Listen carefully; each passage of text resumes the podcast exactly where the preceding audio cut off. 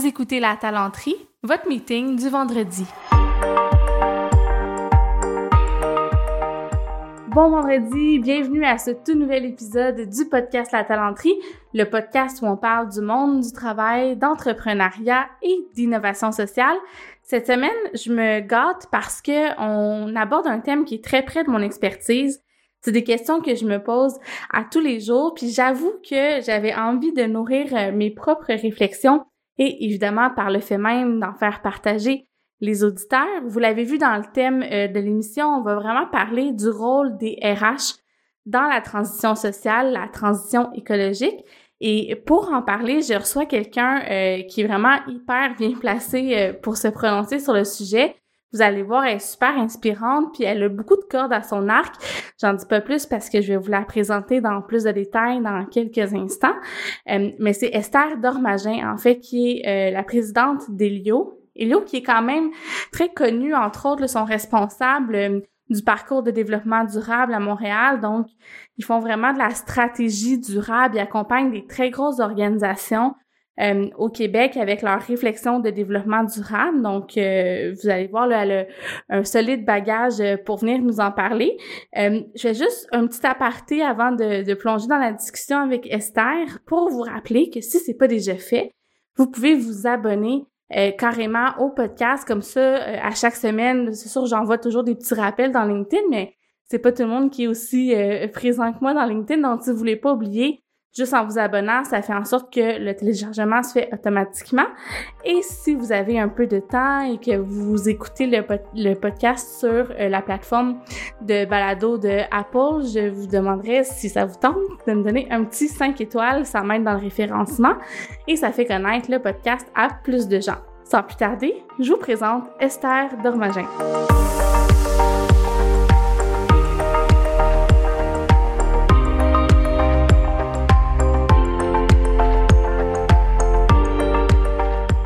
Bonjour Esther. Bonjour. Ça va bien? oui, merci beaucoup. C'est toujours drôle de dire que c'est un grand honneur parce que moi, je me, je me sens assez honorée d'être invitée à, à, tourner un podcast. donc, c'est écoute. écoute, ben, maintenant que c'est dit. Tant mieux. L'important, c'est que tu aies du fun puis que ça ait euh, une valeur pour toi, euh, parce que c'est une expérience qui est quand même agréable généralement.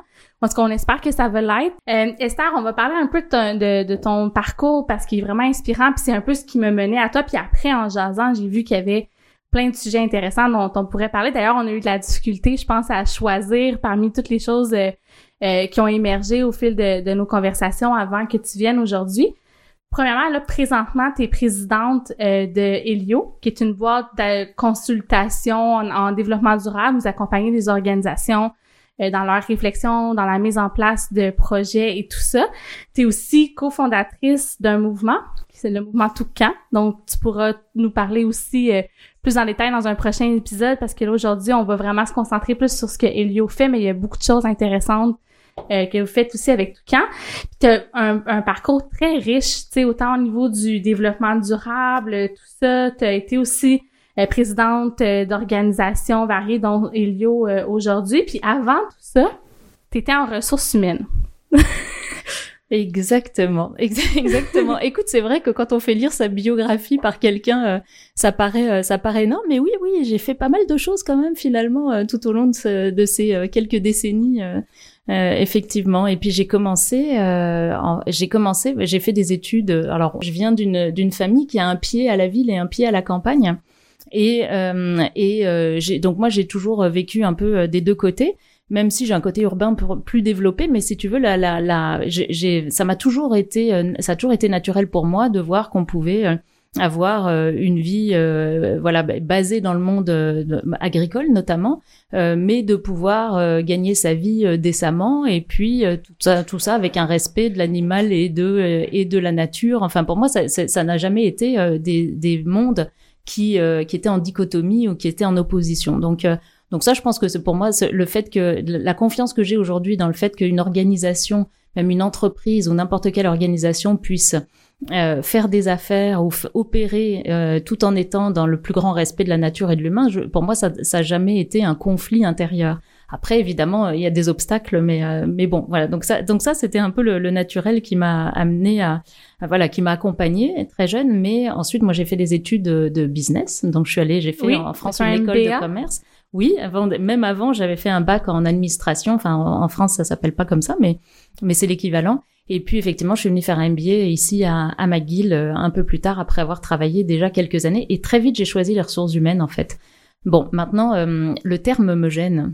Hein, C'est un peu. On, on en parle ou on n'en parle pas? Oh, Non, on va en parler. Puis moi, je me pose souvent la question parce que là, tout le monde dit ah, non, j'aime pas le mot ressources humaines. Je suis d'accord, mais en même temps, les gens, c'est comme ça qui. Exact. je sais, je sais. Et moi, moi-même, mais quand on parle, quand tout d'un coup, on a des conversations puis qu'on va dire et qu'on et que j'entends, on va aller chercher une ressource pour faire ça. Moi, je pense à à un caillou, euh, je pense mhm. à, à, une plante, je pense, mais je, me dis c'est pas possible qu'on appelle encore les humains des ressources. Mais bref, en tout cas, je me suis lancée dans cette voie-là parce que je pense que euh, l'environnement d'une organisation m'intéressait, enfin d'une entreprise, et puis euh, euh et puis j'étais intéressée par le, le, développement des gens, etc. Donc donc effectivement, voilà, j'ai commencé dans cette carrière-là, et puis j'ai fait, j'ai été dans une dans un cabinet de recrutement au début.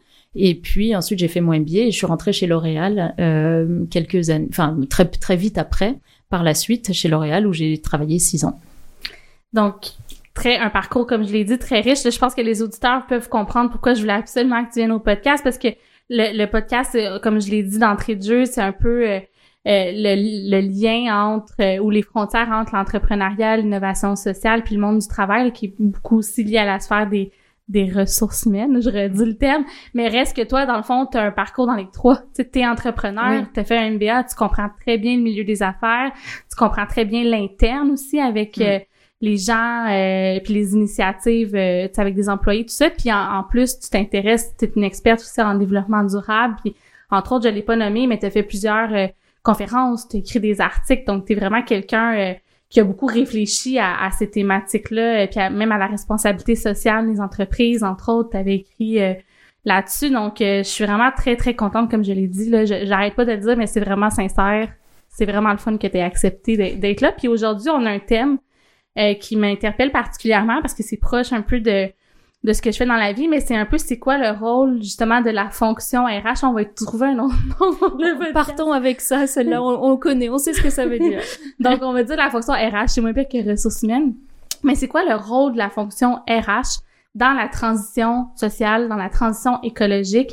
Comment est-ce que euh, les, les professionnels en ressources humaines peuvent euh, faire une différence ou revoir un peu leur pratique ou leur façon de travailler ou devenir un acteur clé? Parce que je pense que tu es d'accord comme moi que c'est des personnes clés à l'interne, c'est des, des gens qui doivent absolument être à la table quand on commence à parler d'initiatives euh, là-dedans. Donc, on avait envie de parler de ça ensemble euh, aujourd'hui, puis tu t'étais déjà intéressé à ça par le passé. Donc, qu'est-ce qui a fait que t'es pas resté en, en, RH un peu pour mener à terme? Ça c'est une bonne. Euh, en fait, j'ai pas j'ai pas juste quitté la fonction RH, j'ai aussi quitté la grande entreprise. Euh, ça a été un, double, un double virage, euh, je te dirais. Mm-hmm. Et puis, euh, je j'étais pas à l'aise avec, puis ça, ça arrive dans toutes les grandes entreprises, mais j'étais pas à l'aise avec l'esprit de compétition qui commence à se créer quand tu montes en, en, soit en hiérarchie, mais en fonction, etc. Quand tu commences à avoir une certaine ancienneté dans une entreprise et puis que tu, tu les places se font plus rares, etc. Mm-hmm. Donc moi, j'étais pas à l'aise avec ça du tout. Euh, mais euh, mais peu importe, ça a été une expérience assez géniale d'être dans une grande entreprise. Ça m'a appris, ça m'a tout appris sur ce que c'était qu'une euh, qu'une chaîne de valeur, une, une supply chain, une usine, euh, un syndicat, une centrale logistique, un siège social, une marque, etc. Donc je suis j'ai une, immense reconnaissance pour la grande entreprise, euh, mais après je sais que ça ne me convenait plus. Et puis ensuite j'avais vraiment vraiment tout d'un coup eu besoin de réconcilier aussi cette approche plus holistique de du social, d'économique et de l'environnemental, d'essayer de, de, de, de développer des façons euh, soit d'aider soit moi-même d'être au, service de, de la société par notre modèle économique. Donc de pouvoir aider les entreprises à faire ce virage-là et à développer leur utilité pour leur impact sociétal, on va dire, euh, ou de le faire moi-même par mon par ma compagnie, si tu veux. Mais sauf que ça, en même temps, je, je m'en suis rendu compte beaucoup plus tard. En réalité, c'est pas, je suis pas partie de chez L'Oréal en me disant voilà, je vais faire, je vais créer une entreprise à mission, etc. Enfin, non, parce que loin fait un certain nombre de choses entre les deux. C'est vrai que j'ai fait un peu des raccourcis dans, dans ton parcours pour mettre en lumière ce qui était pertinent à la discussion, mais il reste que tu as, fait beaucoup de choses aussi entre les oui, deux. Oui, ben, j'ai accumulé pas mal de morceaux qui m'ont amené ben, là où je suis. Et puis, euh, tu disais, bon, tu sais, il y a, y a, une, euh, un, un OBNL, en fait, une association que j'ai justement, dont j'ai été présidente trois ans, puis j'ai collaboré encore un peu après, qui s'appelle Catalytique, qui est une super belle organisation qui, qui fait de la sensibilisation euh, sur des, des choses, aspects concrets du, du, développement durable, on va dire, euh, qui sensibilise les organisations, les professionnels et les individus, enfin peu importe, euh, tout le monde est bienvenu et qui se réunit tous les mois et qui aborde un sujet intéressant avec des conférenciers, etc. Donc euh, j'ai eu la chance d'être dans, dans, cette, immergée dans cette organisation-là il, y a, il y a plus de dix ans. Euh, qui était un vrai laboratoire qui existe toujours hein, d'ailleurs, qui se réunit à la Maison du Développement Durable. Donc c'est un chouette, très très chouette projet. Euh, bref, donc euh, donc tout ça, j'ai accumulé des morceaux qui m'ont euh, qui m'ont mené vers quelque chose dont j'avais pas forcément la couleur et le son avant de démarrer, mais mais aujourd'hui avec un, un retour d'expérience qui est, qui est sympa et puis que je peux partager donc puis j'ai l'impression je sais pas corrige-moi si je me trompe mais dans dans ce que tu fais maintenant il y a comme un retour quand même parce que là tu accompagnes maintenant les organisations. Avec le fait oui tu es parti de l'entreprise, puis peut-être de la fonction RH, tout ça, mais tu travailles en collaboration avec des RH aujourd'hui, tu vois d'un œil externe un certain nombre de choses, puis j'imagine que ça aussi, d'avoir ce regard externe ça doit nourrir un peu euh, ta réflexion, tu sais, si on revient un peu au sujet d'aujourd'hui sur, euh, dans le fond, concrètement, qu'est-ce que tu vois, tu sais, pour toi, c'est, c'est mettons, en, en général, puis on pourra creuser après, c'est quoi la place des RH dans ces démarches-là? Oui, ben c'est ça. Alors ça, c'est euh, c'est justement euh, aussi euh, depuis 15 ans là que je que je fais ça. Je je vois une grande évolution, mais je vais te donner la réponse d'abord à ta question, puis je vais te dire comment ça a évolué. Mais ce qui est clair pour moi, c'est que là, on est essentiellement sur un changement culturel. Donc, il faut trouver des façons différentes d'inventer le futur de, des entreprises et donc, euh, on est vraiment sur un, oui, c'est ça, un changement de paradigme qui, qui nécessite un changement de culture. Et puis, il faut pas oublier que la culture, les attentes, les consommateurs, les individus, on a tous des valeurs qui évoluent. Euh, il y a des choses qui se renforcent et on voit bien le, toute la mouvance de l'achat local, enfin de, mm-hmm. l'autonomie alimentaire. Enfin, il y a des tas de choses. Il y a des les entreprises à mission. Donc, euh, les entreprises, si elles évoluent pas, elles sont en retard sur la société. Donc, euh, être en retard sur la société, c'est embêtant pour plusieurs raisons. première chose, c'est que tes employés ils sont plus alignés avec ta mission d'entreprise. Et deuxièmement, c'est que tes produits répondent plus aux besoins des consommateurs. C'est gênant pour une entreprise. Oui. Donc, quand même la base. donc voilà. Donc de toute façon, les entreprises, elles soit elles subissent, soit elles, elles, elles mènent un changement culturel, mais de toute façon, on n'arrivera pas à faire la transition s'il n'y a pas un changement culturel à l'interne. Donc ça, en partant là-dedans, je pense que tous les professionnels RH vont savoir, vont comprendre tout de suite le rôle essentiel qu'ils peuvent avoir là-dedans. Donc euh, on a euh, et c'est et c'est vraiment intéressant parce que dans les la multitude de clients avec qui on travaille, parce que vraiment on en a beaucoup déjà rien que le parcours c'est 20 entreprises, mais il y en a on a on a une Juste multitude. Une aparté, le parcours de développement durable, je vais mettre les liens euh, dans les détails puis tu vas revenir nous en parler aussi Exact. dans un prochain épisode, mais continue, excuse-moi. Oui, donc c'est ça. Donc on a vraiment quand même, il y a beaucoup de gens avec qui on travaille. Euh, et puis, euh, donc nous, on a, compris aussi, ce qui est important, je voulais préciser, c'est qu'on a compris que chez Elio, notre raison d'être, la, vraiment le, le, le pouvoir qu'on avait, nous, c'est de développer la capacité des individus à transformer leurs organisations. Parce que le, justement ce retour d'expérience là fait que on avait on peut oui le, résultat auquel on aspire c'est que les organisations répondent à des vrais enjeux sociétaux puis qu'elles se mhm. transforment. Mais nous notre pouvoir il porte sur notre capacité à outiller les gens et à développer eux-mêmes à développer leur propre capacité à faire la transformation donc, euh, ça, ça, relève de, de, de, la mobilisation interne. Nous, on peut pas le faire à la place de l'entreprise. Et, et, là, les professionnels RH encore ont un rôle à jouer qui est incontournable. Donc, euh, Aujourd'hui, il y en a beaucoup qui ont compris et puis qui veulent et qui sont euh, qui sont assis à la table. Nous, on, on veut toujours avoir les, la, personne en charge des ressources humaines dans, dans, le, dans notre comité, dans notre groupe de mhm. travail. De toute façon, ça c'est quasiment euh, incontournable. Mais aujourd'hui, c'est un c'est un acquis. Si tu veux, il y a quelques années, la personne la, la qui occupait la fonction RH, quand on lui disait on va travailler votre plan de développement durable, ne voyait pas qu'elle pouvait, enfin, on voyait pas en quoi ça la concernait, mhm. parce qu'elle pensait qu'on allait faire un plan de de, de, de recyclage des matières résiduelles. Enfin, on était on était encore là il y a quelques années. Ça pouvait être un thème qui était euh, mal compris et le DRH voyait pas son impact. Euh, et ce qu'il voyait pas non plus, puisqu'il voit maintenant, c'est le bénéfice, c'est en quoi son rôle? En fait, non seulement il est indispensable au succès de la démarche, mais c'est qu'en plus, c'est que la, la, démarche apporte une mobilisation et, des, et améliore un climat de travail et une mobilisation et une attractivité qui lui est utile. Enfin, je veux dire, c'est une espèce de boucle euh, de rétroaction qui fait que, dans tous les cas, d'un côté ou de l'autre, il est indispensable à la démarche. Euh, donc, euh, donc voilà. Donc après, par quoi ça passe? Ça passe par sa vision stratégique. C'est sûr que mm-hmm. On a besoin d'avoir tous les gens qui ont la vision stratégique de l'entreprise qui sont assis autour de la table. Donc le, professionnel en, RH est concerné parce que lui, il va apporter ce côté euh, humain, euh, enfin qu'on espère en tout cas, qui, qui, qui, C'est quoi l'impact sur les gens? L'impact sur les gens, puis comment le mobiliser ces gens-là pour qu'ils contribuent, parce qu'on veut pas juste informer les gens, on veut pas juste les consulter, on veut qu'ils contribuent à la démarche, parce que derrière, c'est eux qui vont mettre en place les projets. Donc toute cette partie, donc il y a cette partie de, de vision stratégique. Euh, de l'avenir du travail, cette vision stratégique de l'entreprise, mais aussi de c'est que la vie, la, le travail change. Mhm. on est bien, on est bien placé pour en parler. Donc toutes les nouvelles formes de travail qu'on voit, auxquelles aspirent les gens, et puis on a expérimenté le télétravail aussi. Enfin, on, on, on gardera pas tout, mais on, on a goûté mhm. à des choses, tu vois. Donc ça, c'est quelque chose qui qui relève. Donc, on a besoin de, du, du, DRH pour faire ça, puis DRH là, du professionnel, on va dire. Euh, et puis après, bah, il y a des choses qui sont purement, qui relèvent purement de sa fonction, puis de ce qu'il sait faire et de ce qu'il aime faire. C'est toute la formation, c'est justement la mobilisation interne, comment on crée des groupes de travail, comment on fait contribuer les gens, comment et ensuite toute l'adaptation des, des projets euh, en direction de, de, des équipes qui mm-hmm. peuvent être bah, qui relèvent directement de sa fonction aussi quoi. Ouais. Ouais. Mais derrière, on, est, on a la chance, moi j'ai la chance incroyable d'être sur un, un, secteur, un angle qui n'est pas un angle d'urgence. Je suis pas, nous on n'est pas, tu vois, dans toutes les mesures d'urgence, c'est pas nous qui pouvons aider. En revanche, dans toutes les mesures de de réinvention, de résilience, etc. Là, tout d'un coup, tout ce qui nous permet de regarder, d'avoir un œil vers l'avant sur comment est-ce qu'on va euh, organiser notre entreprise, comme, vers quoi, on va, quelle est la direction qu'on veut lui faire prendre nous, on est plutôt sur ces sujets-là. Donc, c'est des sujets qui sont hyper mobilisateurs.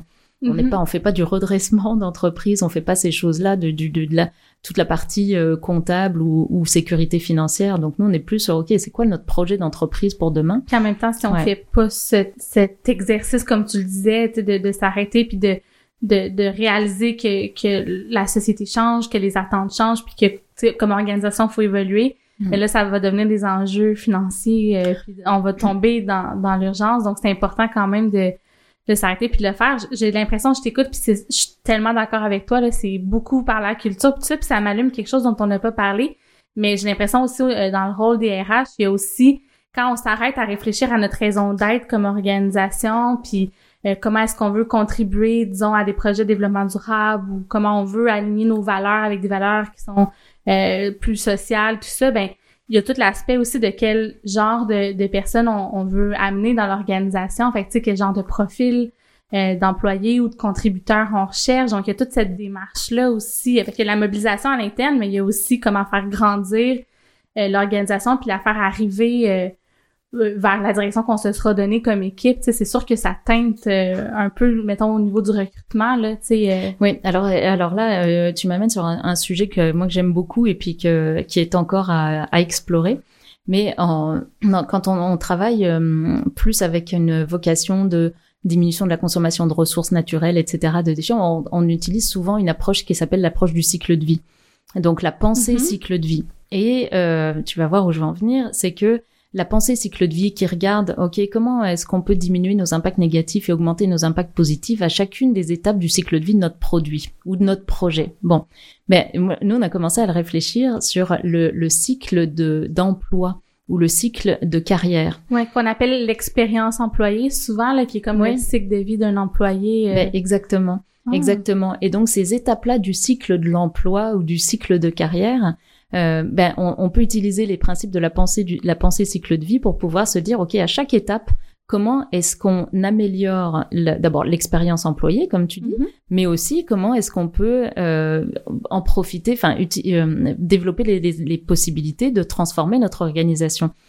Et euh, finalement, qui mieux que, enfin, il y a que les employés qui vont aussi travailler le virage vert de l'entreprise, par exemple. Donc, mm-hmm. bref, à chacun puis moi, ce que j'aime bien, c'est travailler ces trois dimensions-là en même temps. C'est-à-dire l'entreprise doit générer des revenus, évidemment faire un minimum de profit mm-hmm. et puis et, mais et puis et puis elle doit diminuer ses impacts négatifs au niveau environnemental, social, économique, et puis augmenter ses impacts positifs. Bon, euh, donc, donc à chacune des étapes du cycle de, de, de vie dans l'entreprise de la personne, euh, à quel moment, qu'est-ce qu'on fait à partir du moment où la personne n'est pas encore là, c'est-à-dire la phase où tu prépares le recrutement? Oui. Ben oui, effectivement, qu'est-ce que ça veut dire en termes des compétences que tu vas rechercher? Tout d'un coup, si tu, si tu recrutes un acheteur, bah, tu vas essayer de recruter un acheteur qui a des notions d'achat responsable. Euh, tu vas euh, demander, euh, tu vas aller éventuellement dans un réseau d'acheteurs responsables. Enfin, tu vois, dans, dans quels critères je mhm. rajoute à mon offre en termes de capacité. Bassin de talent. Bassin de talent. Quand tu recrutes ton processus de recrutement aussi, tu peux, tu peux essayer de l'améliorer pour l'expérience employée et diminuer son impact environnemental, mettons. donc, comment est-ce que tu t'assures que ben, dans tes entrevues, tes interactions de recrutement, euh, tu vas pouvoir positionner les mesures environnementales de l'entreprise. Tu vois, je mm donne un exemple tout simple. Où est-ce que tu vas pouvoir euh, donner, expliquer à la personne combien, quelles va être les possibilités qu'elle aura de s'impliquer dans des dans des groupes de travail à l'interne, ou tu vois d'aller d'aller susciter d'aller susciter aussi l'intérêt de la personne là-dessus. Il faut que ce soit vrai, hein, bien sûr. Oui, comme dans tout ce qui est euh, marque employeur ou communication, si c'est pas vécu, ça fait plus de tort. Là, exact, oui. exact. Toutes les interactions euh, communicationnelles, le site web, ça doit se refléter sur le site web, mhm. ces engagements-là. Euh, donc voilà, donc donc tu as le recrutement, tu as l'intégration, enfin on les connaît bien, hein, toutes ces étapes-là. Il y a toute la, la phase de, de, de, de production, enfin de, de, de mhm. travail réel, mais euh, dans la phase de, de travail, c'est euh, il y a le matin, il y a le midi, il y a le soir. Enfin, il y a toute une des journées de travail. Il y a les outils de travail. Comment tu vas acheter je sais pas comment tu t'assures que euh, les outils de travail sont pas jetés à la poubelle quand ils sont plus bons, mais et dans les opérations. dans les opérations.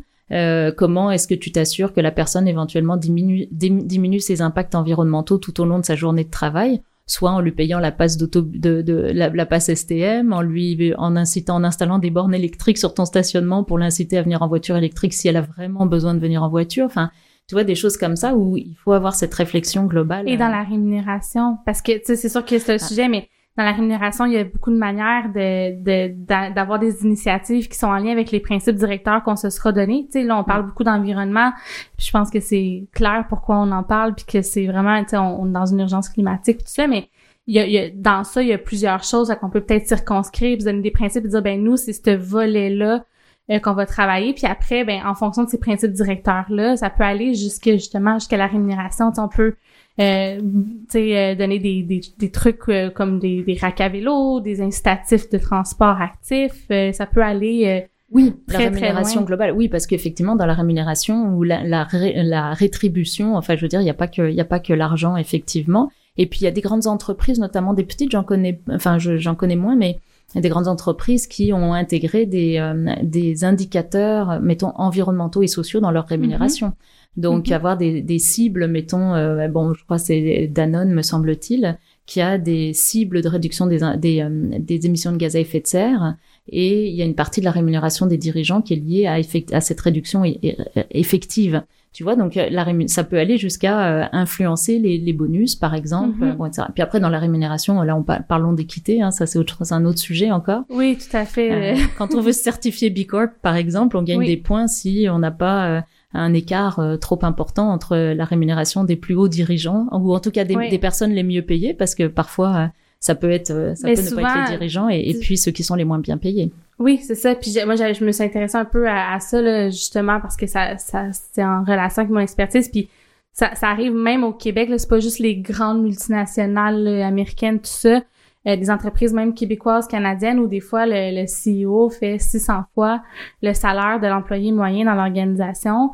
Euh, tu sais, c'est énorme, puis il faut se poser la question sur est-ce que est-ce que c'est équitable, puis quel impact ça a sur la société, parce qu'après ça crée des écarts de richesse immenses, ça creuse le, le, fossé, puis ça contribue euh, à créer des situations euh, de, de pauvreté ou d'iniquité ou tu sais en tout cas il n'y a pas une belle une bonne répartition des richesses.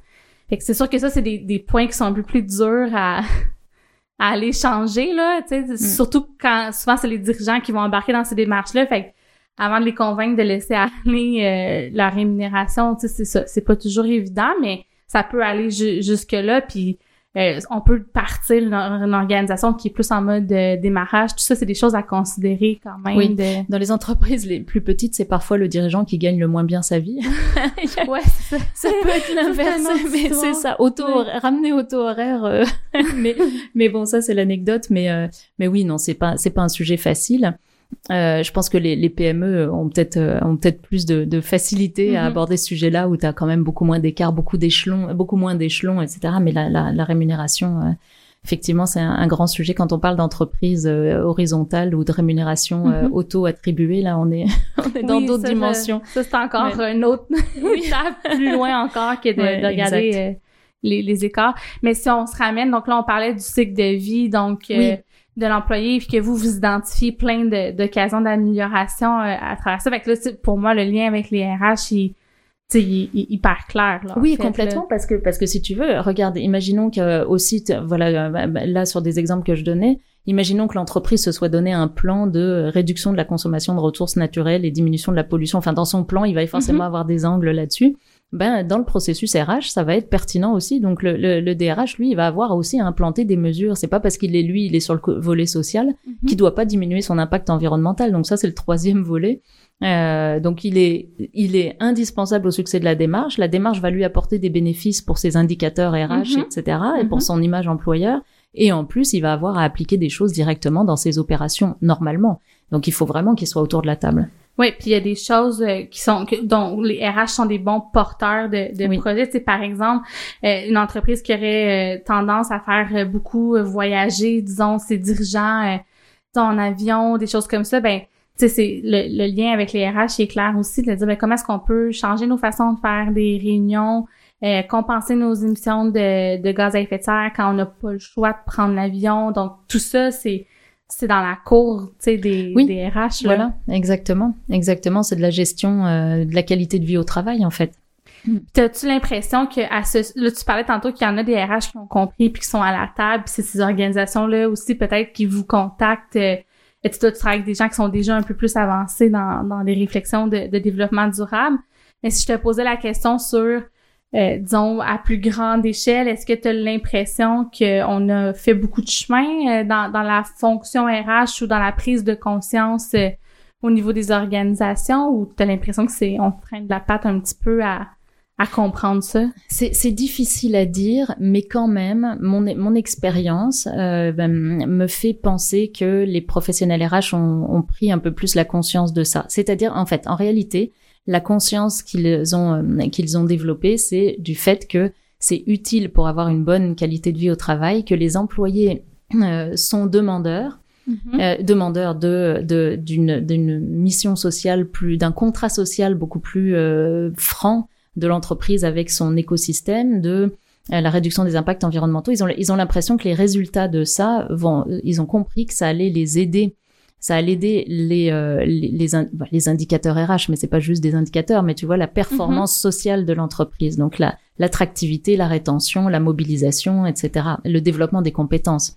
Euh, parce que les, les, les, équipes le veulent, parce qu'on est tous des citoyens dans les organisations dont la mentalité, dont la maturité évolue. Tu sais, je veux dire, il y a plus personne qui qui sait pas qu'il y, y, a des changements climatiques. Il y en a qui sont pas d'accord, mais ça c'est un autre voilà. sujet. mais tu vois, donc aujourd'hui les, les, les, consciences évoluent. Donc ces gens-là, on arrive le matin dans l'entreprise et puis on amène cette conscience-là dans l'entreprise. Donc euh, donc de toute façon, oui, c'est ça. Je pense que cette conscience-là, elle est plus forte mhm. euh, et donc ils voient, ils, ils, ont quand même naturellement plus la, la, compréhension de leur rôle, de l'importance de leur rôle euh, autour du, du, groupe de travail, enfin dans la discussion. Donc ça c'est ça c'est flagrant.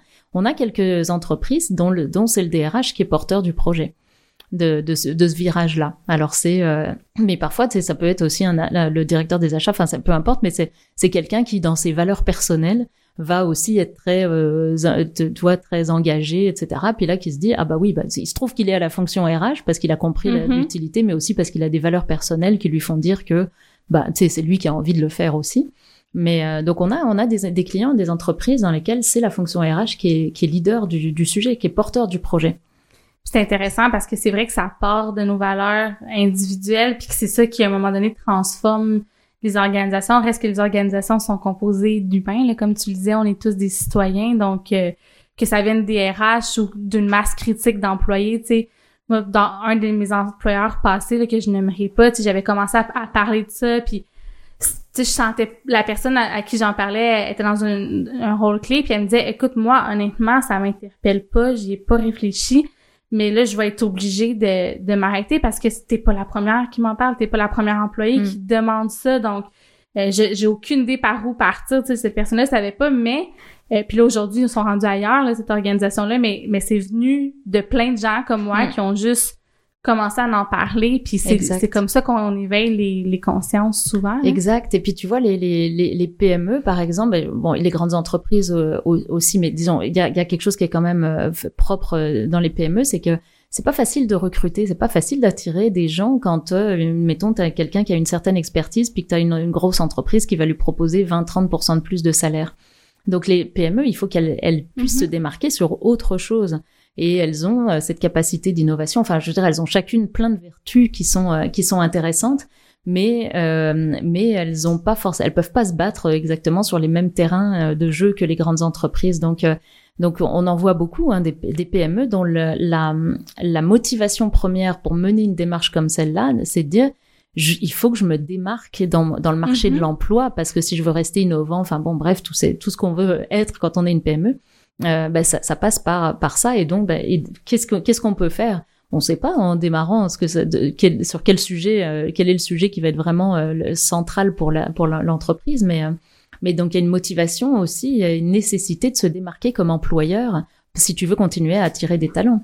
Puis tu parlais de, des PME, je trouve ça hyper intéressant parce que en dehors du, c'est pas pour diaboliser les grandes entreprises là, mais c'est en dehors du fait qu'ils sont plus agiles puis que c'est peut-être plus réaliste ou facile de mettre en place des choses, il y a aussi le fait que économiquement ou social, socialement, l'empreinte négative des PME souvent va être un petit peu moins élevée que celle des grandes organisations où là, c'est plus difficile avec euh, les actionnaires puis le besoin de de faire monter le cours de l'action. C'est plus les PME ont une moins grande empreinte écologique ou sociale. tu connais ça mieux que moi, tu pourrais me, me dire dans les indicateurs, mais on entend souvent parler qu'ils sont moins dommageables, disons, euh, pour l'environnement. Euh, Après, alors, euh, une PME individuelle sur la, en valeur absolue, sur mettons la, la pollution qu'elle crée ou les émissions, est, oui, est moins dommageable à elle toute seule qu'une grande entreprise qui va, voilà.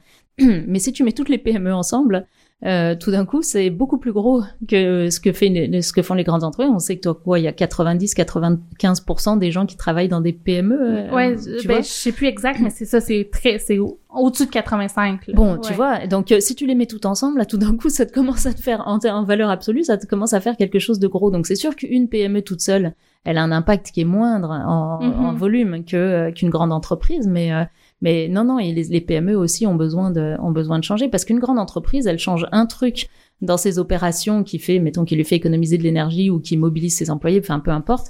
Tout d'un coup, c'est un plus gros impact aussi. Donc, euh, non, non, les, les, PME sont... T'as raison de me corriger, puis je voulais pas dire que les PME ont pas de chemin à faire. Je voulais juste dire que mm. dans le modèle même de la PME, j'ai l'impression qu'il y a plus de, de facilité à à, voir ça parce que tu as moins de, de freins, pas juste en termes d'agilité, mais en termes de, de fonctionnement ou de modèle d'affaires. Oui, ben ça peut, ça peut. Puis de temps en temps, tu peux dire une entreprise, euh, une grosse entreprise va avoir les moyens, euh, tu vois, qui vont lui permettre d'aller plus vite sur certaines choses, tu vois. Donc c'est c'est c'est difficile, mm-hmm. euh, c'est difficile. Moi, je trouve ça difficile de généraliser, mais mais grosso modo, on, on trouve effectivement beaucoup de les, les PME ont souvent plus de d'emprise sur leurs décisions. Ça, c'est ça, euh, évidemment. Elles ont moins de, de niveau de validation, etc. Mais euh, euh, mais voilà, non, elles, elles, ont un beau rôle à jouer. Puis il faut pas oublier qu'elles se font euh, demander des choses par leurs clients, qui sont souvent des grandes entreprises. Quand on est fournisseur, euh, fournisseur d'une grande entreprise, ben, de plus en plus, on a des exigences. Si tu veux faire des contrats gouvernementaux, euh, tu vas avoir des exigences. Il faut démontrer quand même que tu as des pratiques qui sont responsables. Mhm. Euh, alors, on va pas jusqu'à chercher des choses qui sont régénératrices et qui améliorent la situation nécessairement, mais il faut quand même que tu montres que tu as, pris des, un certain nombre d'engagements et que tu as un certain nombre de pratiques. Donc ça aussi, c'est une force externe qui fait que euh, bah, les PME qui sont fournisseurs de grandes entreprises doivent, doivent évoluer. Puis attention, c'est pas un monde, le monde est pas rose. Tu sais, des fois, il y, a des, il y a des messages contradictoires dans les grandes entreprises. Tu as la politique corporative qui dit euh, on veut que tous nos fournisseurs aient une politique environnementale ou une mhm. politique de développement durable, puis t'as l'acheteur qui fait juste presser les prix euh, derrière. Bon, donc ouais, on, puis des a fois, ça, hein. on coche la case, puis c'est tout. Tu sais, c'est pas toujours, oui, mais, mais mais, bref, il y a du bon puis du mauvais Ouais. dans, dans toutes les organisations. Ouais. Ça peut pas, comme tu dis, tout n'est pas rose, puis c'est Non, non, non. c'est c'est bien normal. J'ai envie de te demander, justement, on, là, on parle bon PME versus grosse entreprise, tout ça, tu sais, au niveau des, des modèles d'affaires comme tel, est-ce que il y a, y a quelque chose qui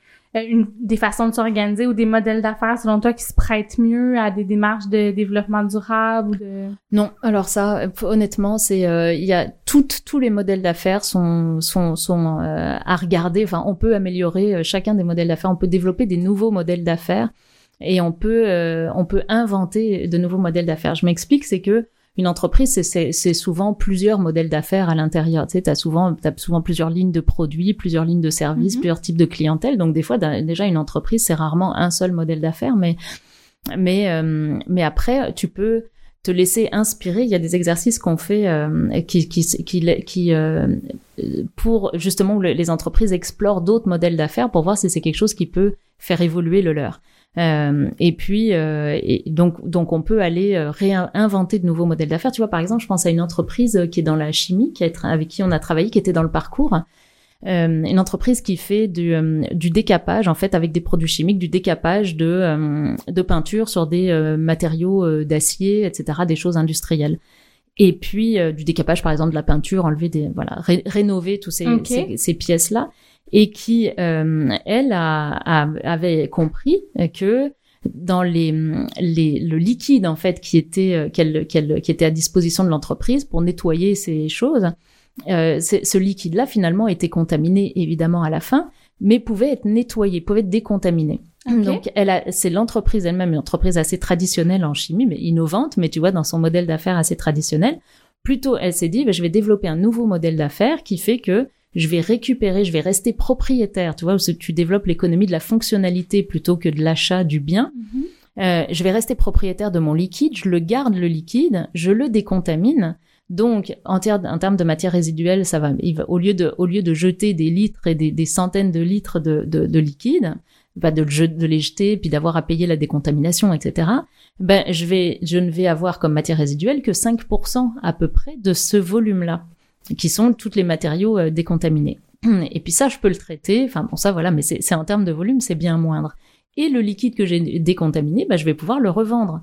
Donc qu'est-ce que ça fait? On est dans une tout d'un coup un modèle d'affaires circulaire qui fait que tu fidélises ton client, ça coûte moins cher pour tout le monde, Mhm. et en plus tu as des impacts environnementaux qui sont bien moindres, et en plus tu as mobilisé ton équipe parce qu'ils ont trouvé ça super le fun et super stimulant de travailler sur un nouveau Puis il y a projet une comme ça. fierté aussi Il y a de une dire, fierté. ben nous, chez nous, on, on fait attention à, Exact. à notre empreinte, puis Ouais. concrètement, on était innovants. Regarde le- la Mais oui. solution géniale qu'on a eue. Fait c'est pas juste le- les valeurs sociales, mais ça démontre aussi euh, l'innovation, qu'on est tourné Oui. vers le futur, qu'il y a la place à, à faire les choses autrement. Fait que, Exact. Puis effectivement, une, entreprise qui innove, c'est une entreprise qui qui qui qui poursuit sa route, enfin qui euh, voilà, qui évolue euh, et donc qui évolue, qui est résiliente, etc. Tu vois.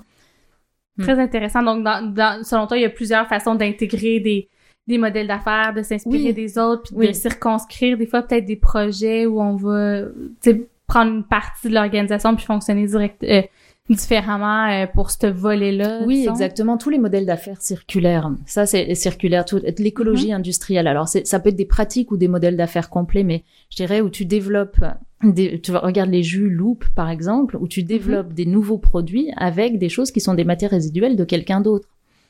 Oui, ça, c'est, j'en entends de plus en plus parler. Ben on oui. dirait que c'est comme une tendance. Je sais pas ce que t'en, ce que t'en penses, ou Mais- t'es mieux placé que Ben moi. oui, mais non, mais bien sûr, mon Dieu, génial. C'est-à-dire que tu as une entreprise qui a des surplus, des invendus, des invendables, qui sont, voilà, là on parle de fruits et légumes. Donc c'est Courchaine Larose qui est un grossiste, qui a des invendus de fruits et légumes, et Loop, qui a été créé par Courchaine Larose avec Mhm. des entrepreneurs, c'est euh, Loop qui euh, utilise ces invendables, euh, jamais ils seront vendus. C'est c'est quantité, c'est- juste personne n'en veut. Donc ils utilisent ça pour faire des jus. Donc je veux dire, peu importe le jus, le jus ne se préoccupe pas de la du de l'esthétique du fruit avant de avant d'être transformé en jus. Maintenant, ils récupèrent aussi du euh, du pain pour faire euh, de la bière, euh, des des pains, euh, Mhm. du pain euh, voilà qui est qui est un peu euh, voilà qui qui n'est plus vendable dans en magasin. Donc ça, c'est des modèles d'affaires circulaires, c'est-à-dire circulaires, c'est qu'au lieu d'extraire des nouvelles ressources vierges, Euh, ça ne veut pas dire qu'ils n'ont pas d'impact environnemental, bien sûr, hein, mais au lieu d'extraire des nouvelles matières Mhm. premières, bah, tu utilises un surplus d'une autre entreprise. Ça se fait beaucoup dans l'industrie, une entreprise qui a des surplus de métal, de bois, de whatever, et qui les vend ou qui les donne à, Ouais. à une autre entreprise pour faire euh, bah, ce qu'elle veut avec, en tout cas ce dont elle a besoin. Ça, Ça, c'est des économies financières énormes.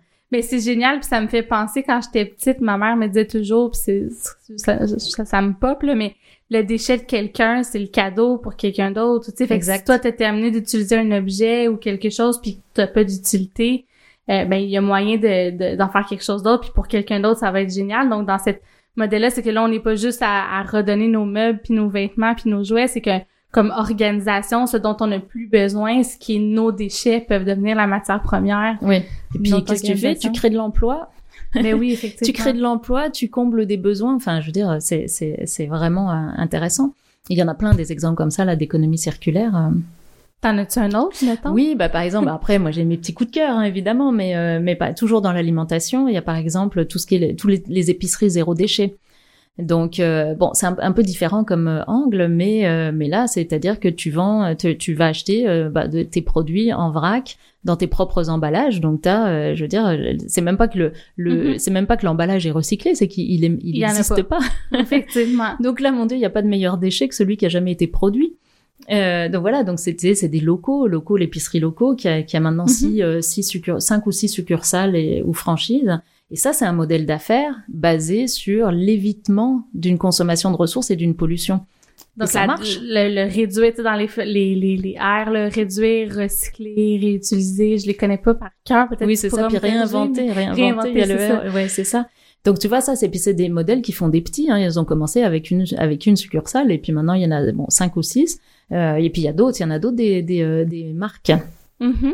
Il y a Vrac et Bocaux. Il y a aussi euh, euh, après il y a des euh, bon il y a il y a beaucoup beaucoup par exemple. Je fais de la pub pour les les gens, Oui, oui. mais c'est vraiment des coups de cœur. Mais qui est une épicerie euh, en vrac euh, zéro déchet. Euh, livrée à domicile, euh, donc voilà où tu où- donc alors là évidemment c'est pas tes propres contenants, ce serait ingérable, mais tu achètes tes contenants, il y a une consigne et puis au fur et à mesure bah ils, ils reprennent tes anciens contenants puis ils te ramènent les, les nouveaux. Mais ça c'est du vrac, on n'est pas dans les repas préparés par par exemple là je te parle d'ingrédients, tu vois. Oui, Ouais. oui. C'est intéressant ça. Puis j'avais vu, ben là, avec le COVID, ça l'a arrêté, mais il commençait à avoir l'initiative La Tasse dans les cafés, oui. qui était vraiment génial, honnêtement. Exact. Là, c'est souvent on n'a pas, on y pense pas à amener notre contenant, donc euh, la tasse qu'ils faisaient, c'était ben justement eux, il y avait une option au lieu de prendre un verre jetable, si t'avais pas euh, ton gobelet de café, ben tu pouvais payer une consigne, là ils te le remettaient dans un verre en plastique, tu le lavais à la maison, puis quand, Ouais. quand tu sais des fois, moi j'en ai accumulé des fois cinq. Oui, puis tu peux le rendre dans un autre commerce. Oui, si tu si exactement. t'avances et puis que tu ton chemin te ramène pas au premier café, bah tu peux le rendre dans un autre, etc. C'est ça qui est intéressant dans le modèle. oui. C'est toute cette cette communauté de commerce membres qui font que tu peux euh, tu peux laisser ta tasse ou récupérer tes sous là parce que finalement il y a la consigne Ouais. un peu n'importe où. C'est ça qui qu'un est brillant. café, souvent, on s'a- on s'arrête en chemin vers Oui. quelque part. Fait que t'as Ouais. raison que c'était ça qui était la Mais tu vois, après, ça, c'est des entreprises, par exemple, qui se sont créées, c'est des modèles d'affaires qui ont pour objectif d'offrir un service, mais en, en minimisant les impacts négatifs, etc. Et en améliorant les impacts positifs, parce que, évidemment, on est dans de l'achat local, enfin, tu vois, il y a toute cette dimension-là aussi. Mais après, il y a les entreprises traditionnelles, comme celle de la chimie dont je parle, qui, euh, qui sont réinventées aussi. C'est ça, ça c'est intéressant parce que c'est pas facile. Tu sais, je veux dire, euh, faire bifurquer un bateau d'une Mhm. entreprise traditionnelle qui a son quotidien, qui doit aller chercher ses ventes, etc., sur des, des modèles d'affaires différents. Et, et Donc, là, euh, pivoter carrément. bah, pivoter, dit, ouais. pivoter carrément. Et par exemple, je pense à bon, mettons, prenons un exemple d'une grande entreprise, euh, les produits Seb, qui sont le petit électroménager, cafetière, euh, etc., bouilloire, bon, toutes ces choses-là, qui vendent dans le monde entier. Euh, même G d'ailleurs, mais enfin bon, en tout cas bon, c'est Seb que là dont je vais parler. Euh, eux, ils ont, ils ont ils garantissent maintenant, ils sont partis sur un modèle d'affaires qui assurait la réparabilité. Et la réparabilité, pas juste au siège social, mais euh, un peu avec des partenaires. Mhm. Je m'explique. Et ça, c'est intéressant parce que là aussi, ça crée de l'emploi local. C'est-à-dire que donc maintenant, ils garantissent, alors c'est en transition, hein, mais ils garantissent la réparabilité sur 10 ans. 10 ans dans, ces- dans ces produits-là, c'est Une cafetière, ça dure jamais comme vu, deux ans. jamais vu. Exact. Donc, ça veut dire que tu peux. Donc, c'est facile à démonter parce que quand tu garantis la, la, la réparabilité, tu as drôlement intérêt à ce que ton produit soit démontable parce que sinon, Mhm. tu vas en avoir des Parce que c'est toujours ça. Maintenant, elles sont presque faites pour briser. Puis après, Oui. si tu veux changer, disons, met- mettons le Pyrex ou réparer, ben, ah, c'est pas Exact, possible. exact. Donc, tu es obligé de le réfléchir drôlement intelligemment, ton produit. Donc, ça t'amène à refaire tout ton design. Bon. Euh, et donc, donc la réparabilité, ça veut dire que c'est facilement démontable et ça veut dire que tu vas pas renvoyer ta pièce à l'autre bout du monde. Tu vas, ce que tu vas faire, c'est que tu vas aller voir un petit, euh, un, petit réparateur local qui sont, qui est agréé SEB et qui va pouvoir réparer ta pièce. Est-ce que tu, enfin ton, ton, ton objet en changeant une pièce par exemple. Donc, tu donc ça crée un écosystème aussi de partenaires qui sont des petits entrepreneurs locaux. Euh, donc ça c'est intéressant et puis euh, d'avoir aussi euh, de, de- tout ce qui est imprimante 3D. euh, Tu, tu vois avec tous les Fab Labs, le mouvement des Fab Labs qu'on Mhm. voit dans les villes. Euh, où tu as un atelier Je dans dis oui, lequel- mais j'ai aucune idée c'est quoi. un Fab Lab un. Fab Lab, ça va être un endroit comme un atelier, si tu veux, dans lequel tu as les citoyens ou les étudiants, enfin je veux dire, mais enfin les, des, des individus viennent pour faire leur projet avec des machines qu'ils ne veulent pas acheter ou de l'expertise qu'ils n'ont pas nécessairement.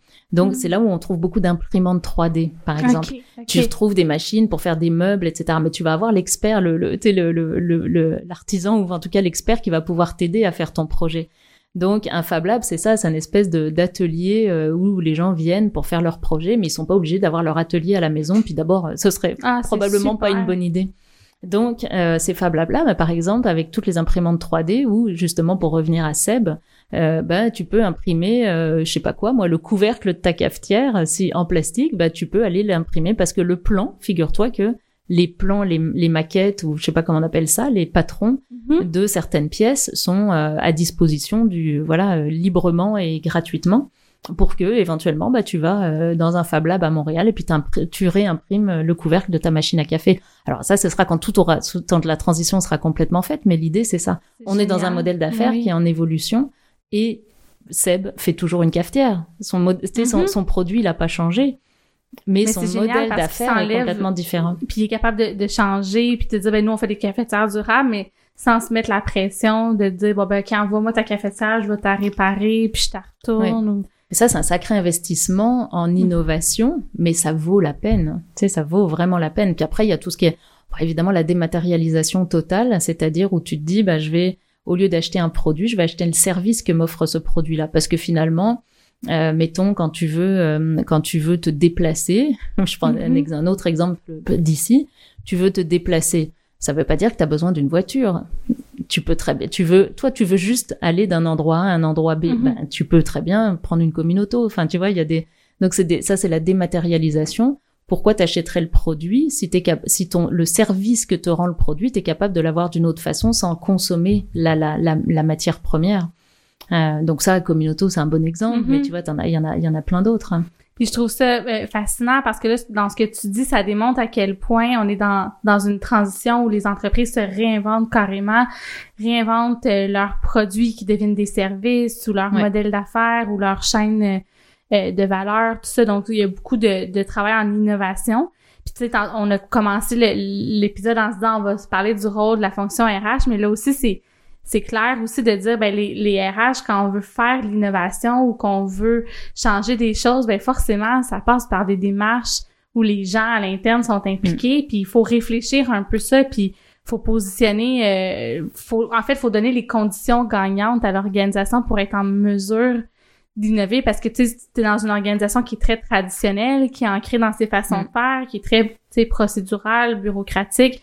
On n'a jamais innové mais comment est-ce qu'on va on- qu'on passe à la prochaine étape puis qu'on commence à tout de suite réfléchir pour être un petit peu plus agile ou un peu plus capable d'avoir de la créativité donc tout ça c'est des c'est des choses qui euh, tu sais qui bon, qui Oui. parlent de l'humain donc euh, Exactement. Et puis là, tu touches un point qui est intéressant aussi, c'est la responsabilité du professionnel en RH. Parce que Mhm. là, c'est un autre angle aussi. Euh, C'est-à-dire que c'est aussi souvent à lui ou elle d'imposer ou de rappeler euh, que c'est que c'est indispensable de le faire en équipe et de le faire et d'impliquer les employés. Donc ça aussi, ça, ça fait partie de sa responsabilité, de son expertise et de, Mhm. de sa responsabilité, parce que parfois un, une- un comité de direction d'entreprise ou un entrepreneur pourrait se dire, Ah bah tiens, on va faire ça sur un coin de table, on va se mettre deux trois autour de la table. donc là, le DRH, sa, responsabilité, c'est lui de s'assurer que la démarche soit faite de façon collégiale aussi, parce mhm. qu'elle aura, elle aura plus de succès. Donc ça, c'est aussi un angle où, euh, bah, le, bah oui, c'est ce qu'on attend du, du, DRH, de, de mettre, de, de, de garantir les conditions qui vont faire que cette démarche-là a du succès. Euh, voilà. Puis dans, dans, ce que tu dis sur la responsabilité, juste pour faire du pouce, parce que je pense que tu as 100% raison, comme professionnel, on est, on est responsable aussi de tenir au courant, d'avoir des lumières, de voir un peu le marché s'en va où, chacun avec nos expertises, chacun avec nos angles. Mais c'est important de ramener ça dans l'organisation puis de dire, écoutez, tu sais, là, je, pense qu'il faudrait qu'on qu'on qu'on réfléchisse, par exemple, à notre façon de travailler ensemble. Euh, tu sais, faut qu'on revoie. On est peut-être un petit peu traditionnel. Si on n'y repense pas, on va se faire euh, euh, brasser un peu, puis on va être plus en mode réactif. Donc, il y a certains aspects qui, qui, qui est une, à la limite une responsabilité professionnelle de demeurer euh, à l'affût puis d'aider l'organisation à, à, changer. Finalement. Exact, exact. Je pense que c'est important pour euh, quel que soit notre métier de mm-hmm. d'être à l'affût effectivement des nouvelles tendances et puis euh, du côté RH bah, j'imagine que lui ou elle son affinité ça va être de regarder les nouvelles formes de travail et les nouvelles formes d'organisation c'est intéressant aussi nous on, parle beaucoup de biomimétisme quand on parle de développement durable ou d'innovation durable et je fais un petit aparté sur le biomimétisme c'est comment est-ce qu'on s'inspire de la nature dans nos processus mm-hmm. d'innovation? Mais nos et l'innovation peut être sociale euh, en termes de produits et donc comme de regarder dans la nature euh, comment les organisations se mm. structurent pour être efficaces et atteindre un objectif.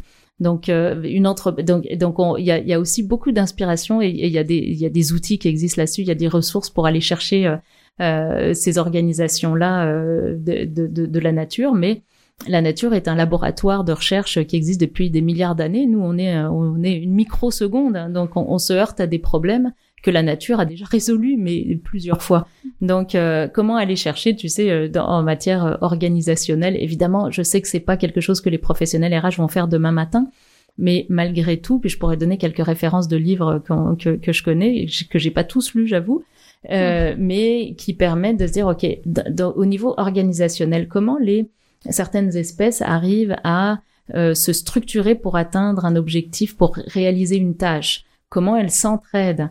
Comment euh, ce que fait une espèce a un impact sur ce que fait l'autre et comment les des écosystèmes peuvent des morceaux de l'écosystème s'entraident les unes les autres, créent les conditions pour qu'une autre espèce, ben, ben, je, tu vois, grandisse. Mm-hmm. Donc, enfin, bref, en tout cas, je veux pas le compliquer inutilement, mais il y a beaucoup de, de parallèles dans la nature qu'on peut aller chercher pour illustrer aussi. Souvent, c'est facile, c'est plus facile d'illustrer par une par une, image, une métaphore, et donc euh, tout ce qui est euh, bio-inspiré, moi je pense que ça a beaucoup d'avenir, même dans l'organisation tu vois, les, les, les structures organisationnelles. Dans l'organisation tu travailles comme tel. Puis c'est vrai que dans la nature, c'est la nature, c'est systémique, puis les organisations aussi, c'est systémique. L'organisation en soi, mais aussi on fait partie d'un système qui est plus large, une communauté qui est plus large. je trouve ça, je connaissais pas le terme euh, biomimétisme. Et mon Dieu, j'apprends plein de choses aujourd'hui.